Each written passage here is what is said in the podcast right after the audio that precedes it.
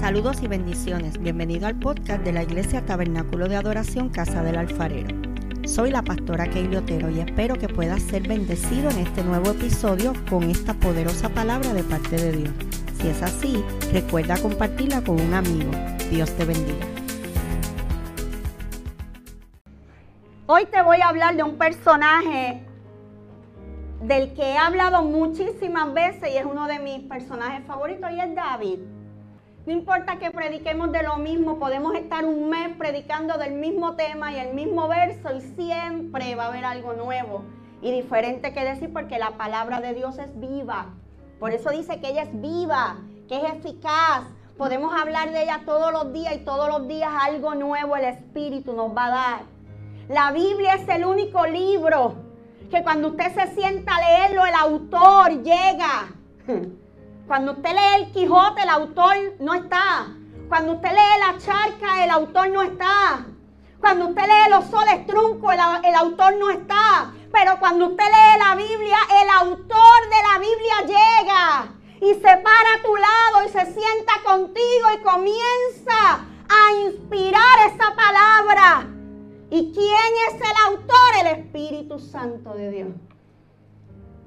La Biblia está escrita por muchos hombres de diferentes clases sociales, de diferente estatus, con diferente preparación, en diferentes tiempos, en diferentes épocas, en diferentes escenarios. Sin embargo, la Biblia tiene una armonía de principio a fin. Esos escritores no se sentaron en una mesa a discutir lo que cada cual iba a escribir. Cada cual escribió en su tiempo, en su lugar, en su momento. Pero cuando leemos la Biblia hay una armonía, hay algo, hay una conexión, hay conecta el Génesis con el Apocalipsis, los evangelios con las epístolas, las epístolas con, el, con los libros del Antiguo Testamento.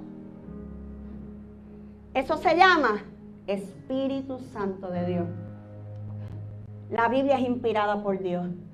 Por eso cuando la gente trate de minimizar nuestro libro, cuando la gente trate de ridiculizar nuestro libro, usted lo va a defender, usted va a decir, no, la Biblia es el libro que yo leo. Y no solo lo leo, yo vivo por lo que ahí dice.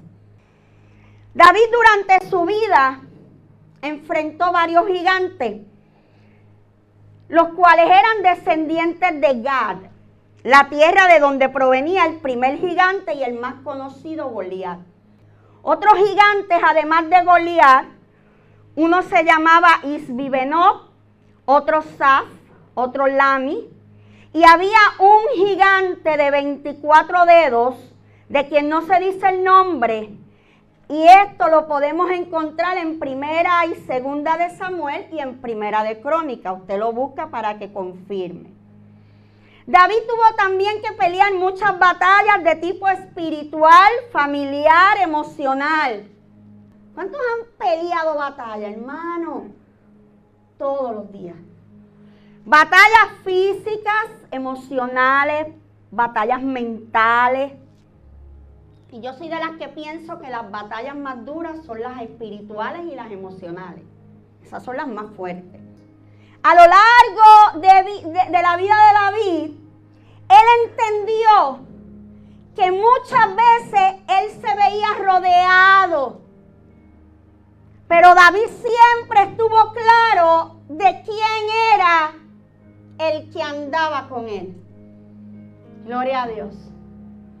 ¿Por qué el personaje de David es tan atacado, es tan perseguido por estos gigantes?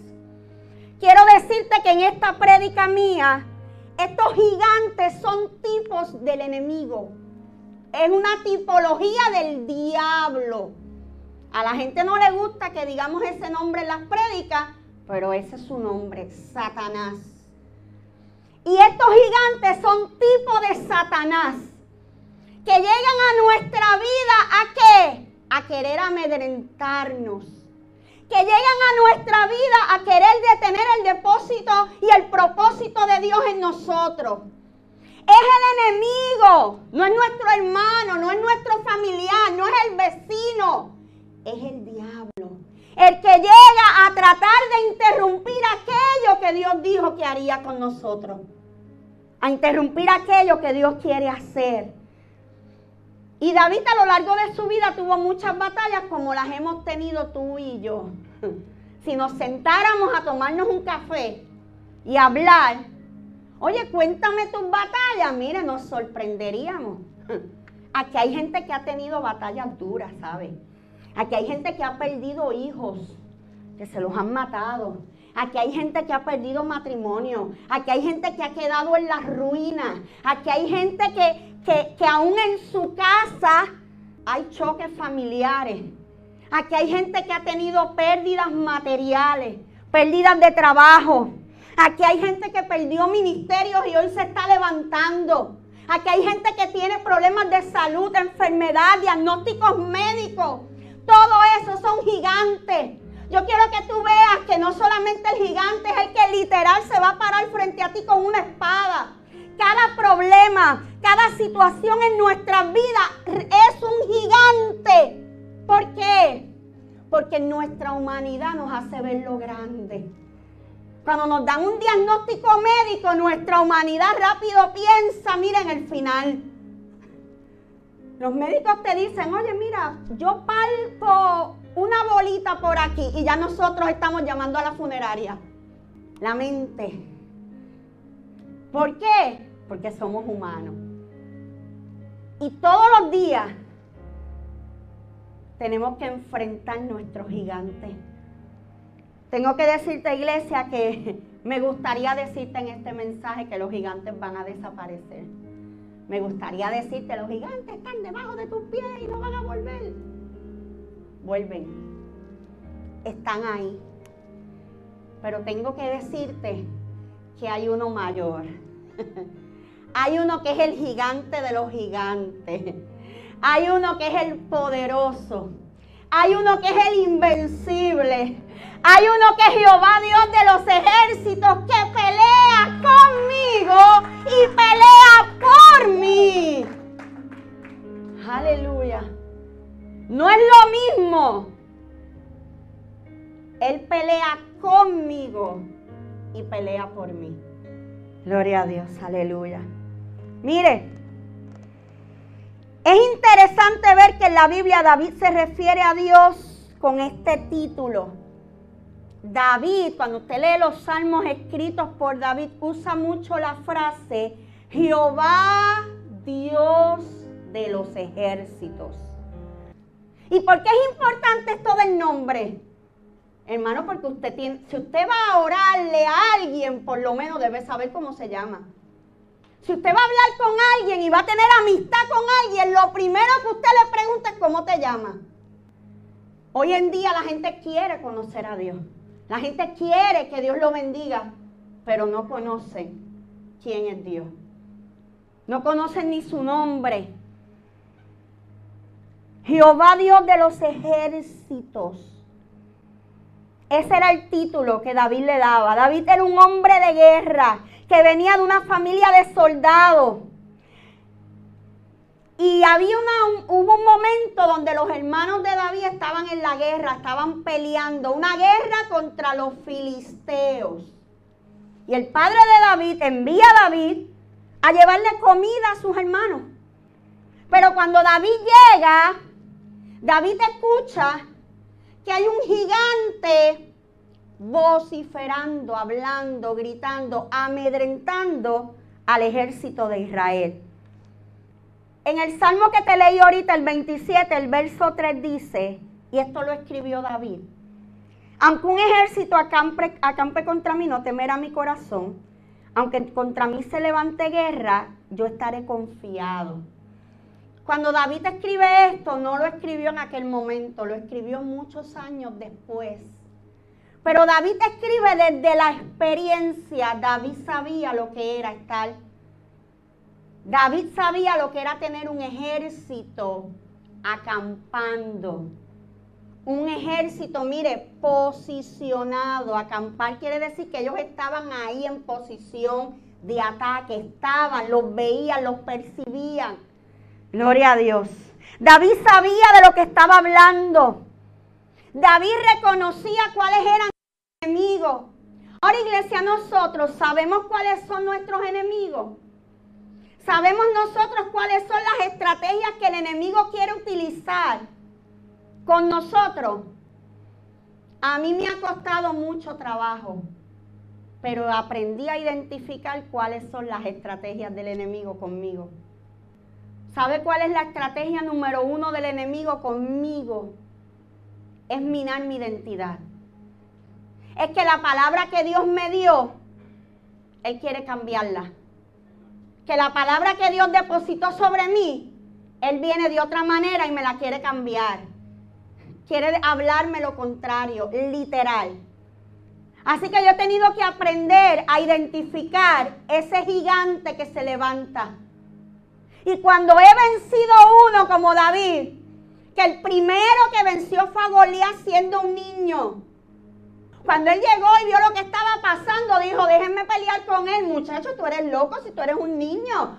Este te, te come. No, no, no, no, no, yo sé, yo sé porque yo defiendo las ovejas de mi papá ahí. Y yo sé, mira, yo he, yo he matado leones, yo he matado osos, yo he matado lobos. No, no, no, déjame, déjame. Entonces dice la Biblia que cogieron a David y le pusieron una armadura, le pusieron el casco, le dieron la espada. Y David, mire, se sentía como que, oh, no puedo. Y dijo, no, no, no, no, no, espérate, espérate, espérate. Quítenme esto porque esta vestimenta no es mía. Yo sé cuál es la herramienta que Dios ha puesto en mis manos.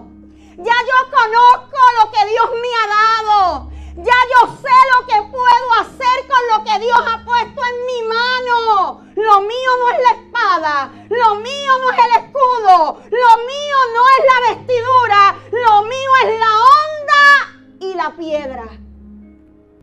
Y a veces Dios nos da una herramienta y la queremos cambiar. Dios nos llama a interceder, pero queremos adorar. Dios nos dice cómo vamos a adorar, pero lo queremos hacer de otra manera. Y es momento de que nos paremos y digamos, espérate, espérate. ¿Cuál es la vestimenta que Dios me dio? ¿Qué es lo que yo sé manejar? Lo mío es la onda y la piedra. Pero déjame decirte que el secreto está en que no era la onda y la piedra.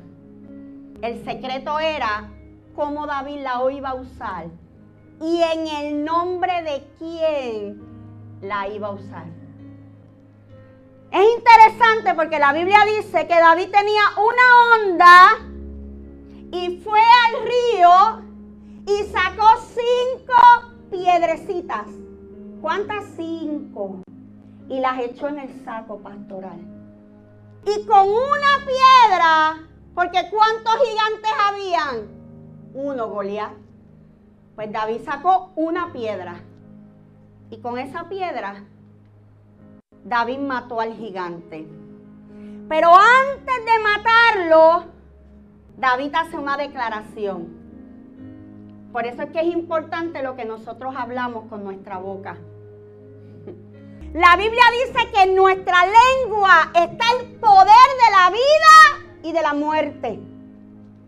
La Biblia dice que todo lo que tú desates con tu boca en la tierra será desatado en los cielos. Y que todo lo que ates con tu boca en la tierra será atado en el cielo. Cuando la iglesia entienda el poder que tiene tu lengua, el poder que hay en mencionar y hablar la palabra de Dios, el poder que hay en el nombre de Cristo, veremos cosas grandes y maravillosas. Entonces, David, mientras le daba vuelta a la onda, porque esa era, esa era la técnica, había que, mire, había que darle vuelta para que cuando él zumbara la piedra fuera con viaje. Pero mientras él preparaba ese tiro, comienza a hacer una declaración poderosa. Y le dijo, tú vienes contra mí con espada y jabalina. Esas son las herramientas que tú tienes para mí. Eso es lo que tú tienes contra mí, tu espada y tu jabalina. Oye, diablo, tú tienes contra mí mentira. Oye, tú vienes contra mí con enfermedad. Oye, tú vienes contra mí con depresión. Oye, tú vienes contra mí con problemas matrimoniales. Oye, tú vienes contra mí con adicciones. Oye, tú vienes contra mí con envidia, con celo.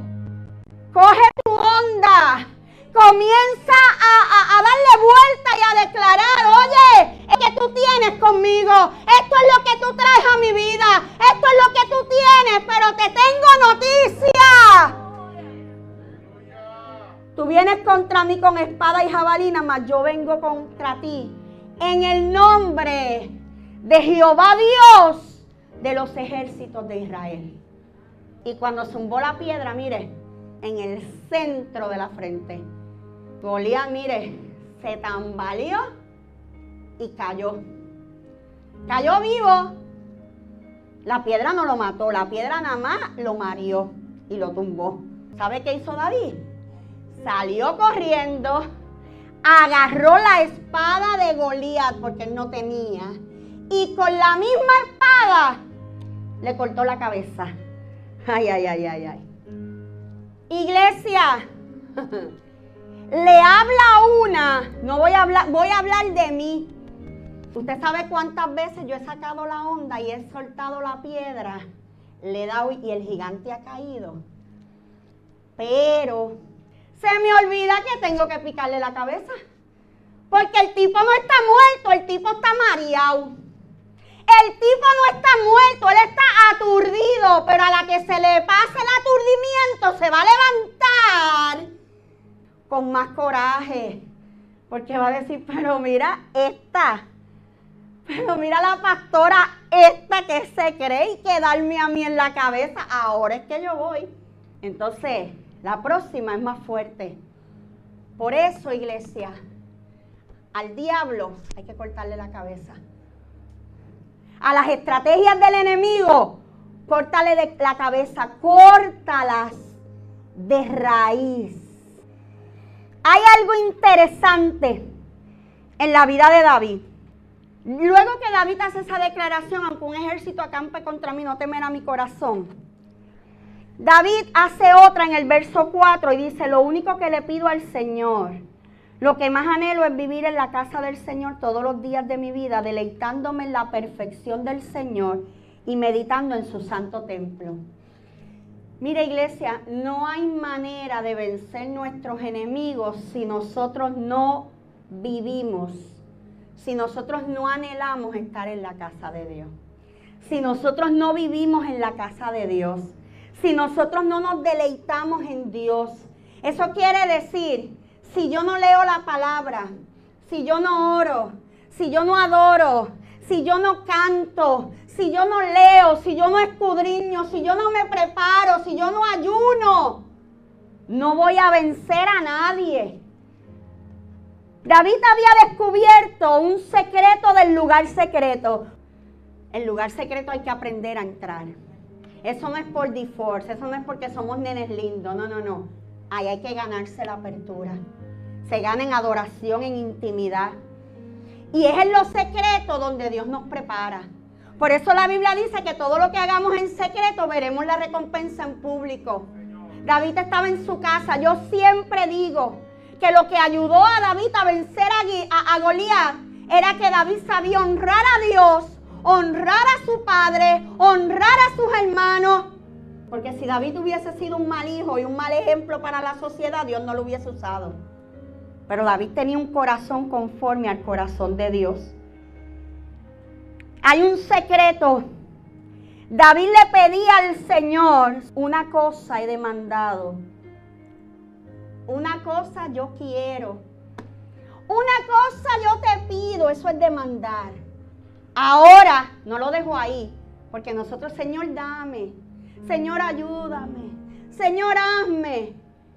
Pero salimos a buscarlo o nos quedamos en el dame.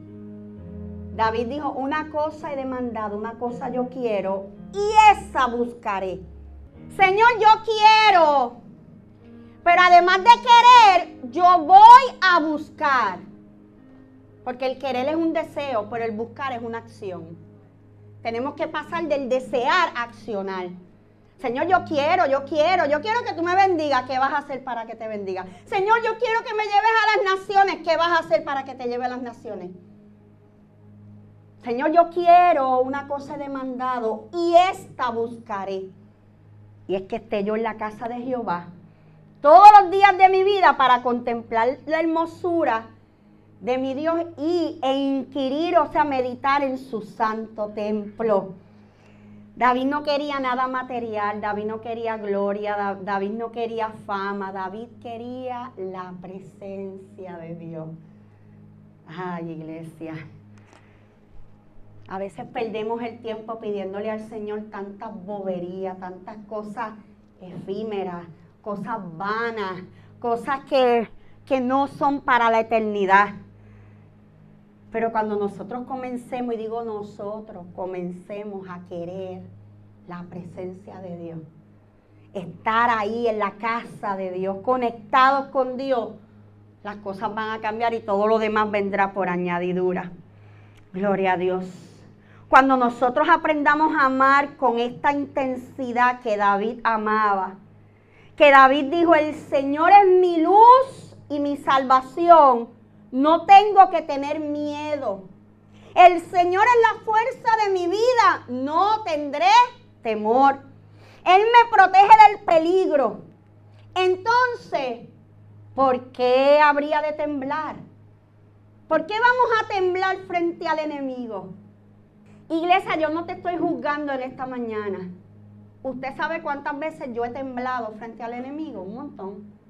Me han temblado las rodillas, me he caído, me he escondido, me he asustado, pero me repongo y digo, no, esto hay que enfrentarlo, ¿verdad, Wanda? Al gigante hay que enfrentarlo de frente. La Biblia no dice que David no tenía miedo, pero el miedo no nos puede paralizar. Con miedo lo hacemos. Con miedo declaramos la palabra. Con miedo caminamos en el propósito de Dios. Usted sabe todo el miedo que tenía yo de abrir una iglesia. Uh, miedo. Y mi esposo ni se diga. Pero Dios seguía ahí, ahí llamando. Pues, ¿qué hicimos? El miedo para la gaveta, como decían. El miedo guardado. Vamos a lo que Dios nos llamó. Y en estos 13 años, si yo le contara del miedo, las veces que hemos tenido miedo, pero no nos hemos muerto, estamos aquí. Estamos aquí y cargando una promesa más fuerte que la que Dios nos dio al principio. Gloria a Dios, aleluya. Mire, David comienza a declarar, el Señor es la fuerza de mi vida, no tendré temor, Él me protege del peligro, entonces ¿por qué habría de temblar cuando mis enemigos y mis adversarios me ataquen? Ellos tropezarán y caerán, aunque un ejército poderoso me rodee, mi corazón no temerá, aunque me ataquen, permaneceré confiado. David estaba haciendo una declaración. Cuando nosotros sabemos quién está con nosotros, no nos preocupa quién se levante en nuestra contra. David había entendido cuál era el lugar donde él encontraba a Dios. Y tú y yo, ¿sabemos cuál es el lugar donde encontramos a Dios? Y déjame decirte algo. El lugar donde encontramos a Dios casi nunca es en el templo. Casi siempre es en algún rincón secreto de nuestro hogar. Casi siempre es en una terraza, en un monte, en un río por allá, en, un paisaje. O en el templo, pero viniendo esa gente que dice, pastora, présteme la llave que voy a orar y viene solito al templo. Mira iglesia, si estando todos unánimes, el Espíritu desciende y pasan cosas grandes, Imagínense si cada uno, cada uno de nosotros nos fuéramos a nuestro lugar secreto y entonces descendiera, mire hermano, esto fuera algo poderoso. Dios quiere que salgamos de la multitud. Dios quiere que dejemos de conformarnos con el culto de domingo, con el culto de los lunes, con adorar en grupo. Y Dios quiere que vayamos a la intimidad. Dios quiere que le busquemos en intimidad. Esta era una iglesia que intimaba con Dios. Pero algo pasó después del huracán, después de la pandemia, después de tanta cosa. Algo ha pasado que muchos hemos abandonado el lugar secreto. Pero el Espíritu está convocando. Porque tengo que decirte una cosa, iglesia. Lo que se avecina para Puerto Rico, lo que se avecina para la iglesia, lo que se avecina en el mundo no es fácil. Vienen tiempos difíciles. ¿Sabe por qué? Porque Cristo viene pronto. Y mientras más se acerca su venida, más difícil se pone el panorama. Se avecinan tiempos difíciles que solamente de rodillas los vamos a poder soportar. Iglesia, es hora de retomar el lugar secreto. Mire, cuando David entendió lo importante y necesario que era esa intimidad, la presencia de Dios comenzó a rodear a David. Mientras él oraba, ¿sabe cómo la, la presencia de Dios rodeaba a David mientras él oraba? Mientras tocaba el arpa, mientras adoraba y cantaba, mientras escribía, esa presencia lo iba rodeando. Tú tienes que buscar ese momento. ¿Qué es lo que tú haces para que esa presencia te rodee? ¿Qué es lo que tú haces para que esa presencia llegue? Mientras David obedecía a su padre, la presencia de Dios se manifestaba en él. Y quise traer este punto porque a veces nos encanta y oramos y vamos a la presencia de Dios, pero se nos olvida que hay cosas en nuestro carácter que tenemos que someter al Espíritu. David honraba a su padre. Eso es importante. La honra a los padres, a los líderes. Es importante eso también. David sabía cuándo fallaba. ¿Cuántos saben cuándo fallan? Lo sabemos. No, lo reveló carne ni sangre, no, mire hermano, lo sabemos porque conocemos las escrituras. Lo reconocemos porque hay un espíritu dentro de nosotros. Es más, si eso no te pasa, preocúpate. porque ese es el Espíritu Santo de Dios. Porque el Espíritu Santo de Dios, más que ser un vientito que sopla y te hace danzar y hablar lengua que es bien rico, el Espíritu Santo de Dios te redalguye. Oye, eso no está bien. Oye, es, hora de, enderezar tu camino. Es hora de volver. Es hora de alinearte. Amén. Algo bueno tenía David y era que sabía reconocer cuando fallaba y se arrepentía. A manera de aplicación, y con esto termino. En la antigüedad, Jehová enviaba al pueblo a la batalla contra su enemigo e iba con ellos. Su presencia les acompañaba en la figura del arca del pacto. Hoy en día nosotros no necesitamos esa, ese arca, iglesia. Nosotros sabemos que un día vino Cristo. ¿Quién era Cristo? El Cordero de Dios, sin mancha, sin defecto, porque ese era el tipo de becerro que había que llevar al templo a sacrificar. Entonces, a Cristo lo llevan a la cruz del Calvario. Lo, lo matan, lo crucifican y muere a las 3 de la tarde. Entonces cuando Cristo muere, pasan muchas cosas, pero una de las cosas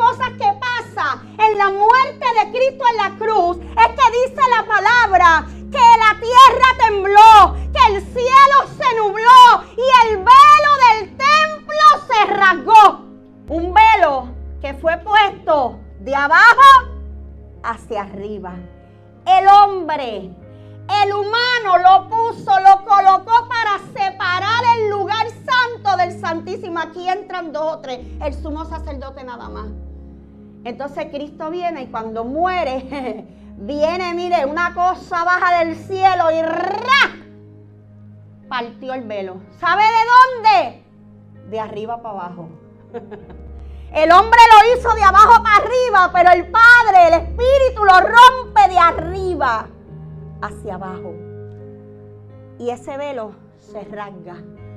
Entonces, ahí nosotros, los que tenemos la revelación de Cristo, el que no tiene revelación no la tiene. Por eso es que hay que orar y seguir predicando este evangelio para que más gente reciba la revelación. Los judíos siguieron con su, ¿verdad? Con sus tradiciones, pero los que recibimos la revelación sabemos que ya no hay nada que aquí el único que entraba al lugar santísimo era el sumo sacerdote, pero hoy Keili Otero, que no es sumo sacerdote, que es una pecadora, que es alguien que se equivoca, que es una simple humana mortal, voy y entro al lugar santísimo y tengo acceso a la presencia del Padre. Ay, iglesia. Ese fue el regalo que nos dio la cruz. Cuando el el cielo se nubla, la tierra tiembla y eso se rompe. Dios dice, se acabó la separación, se acabó, se acabó la metodología para, para estar en mi presencia. El Padre dice, se acabó esto, hoy hay entrada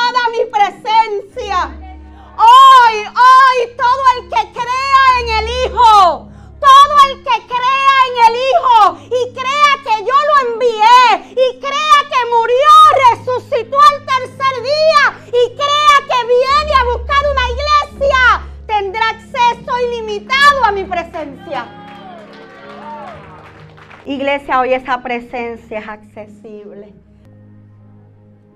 Hoy el Espíritu Santo ministraba fuerte en mi espíritu porque yo la pastora de esta casa. Ya salí de una temporada donde mi mente y mis pensamientos me decían, tú, tú no mereces. No porque estuviera en pecado, sino porque a veces nos miramos y nos miramos tan incapaces. Y entre una situación y la otra, y entre un evento y el otro, y entre las cosas de la vida, el diario, las preocupaciones, uno va abandonando el lugar secreto. Cuando uno deja de conectarse con el Espíritu, el día que quiere es bien difícil. Es como si nunca hubiese estado ahí. Te cuesta. Y entonces tenemos que nosotros mismos, porque déjame decirte que una vez el velo se rasgó, se rasgó para siempre. Dios nunca va a poner un velo nuevo para separarte de su presencia. Dios no va a cerrar su acceso. Dios no, no cierra su acceso a su presencia. Quien lo cierra soy yo. Quien lo cierra eres tú. Y hoy es mañana donde el Espíritu dice, iglesia, está abierto el velo, está abierto el acceso. Lo que ya se rompió, se rompió. Entonces es momento de entrar a la presencia de Dios. Si hay alguien en esta mañana que se sienta como me he sentido yo, venga al altar, que el acceso está abierto. Esta temporada es la mejor temporada de Taca. Esta temporada es la mejor temporada del tabernáculo de adoración Casa del Alfarero. Este es el tiempo donde Dios, Dios nunca ha cerrado el acceso. Es que tú y yo dejamos de verlo abierto. Pero siempre ha estado abierto. Y hoy es mañana de volver. Gloria de hoy es mañana de volver. Bendiciones. Si este episodio ha sido de bendición para ti, compártelo para que otros puedan ser edificados. Te invito a que nos busquen en Facebook como Tabernáculo de Adoración Casa del Alfarero y te suscribas a nuestros podcasts en las diferentes plataformas. Y así no te perderás ninguno de nuestros episodios. Dios te bendiga.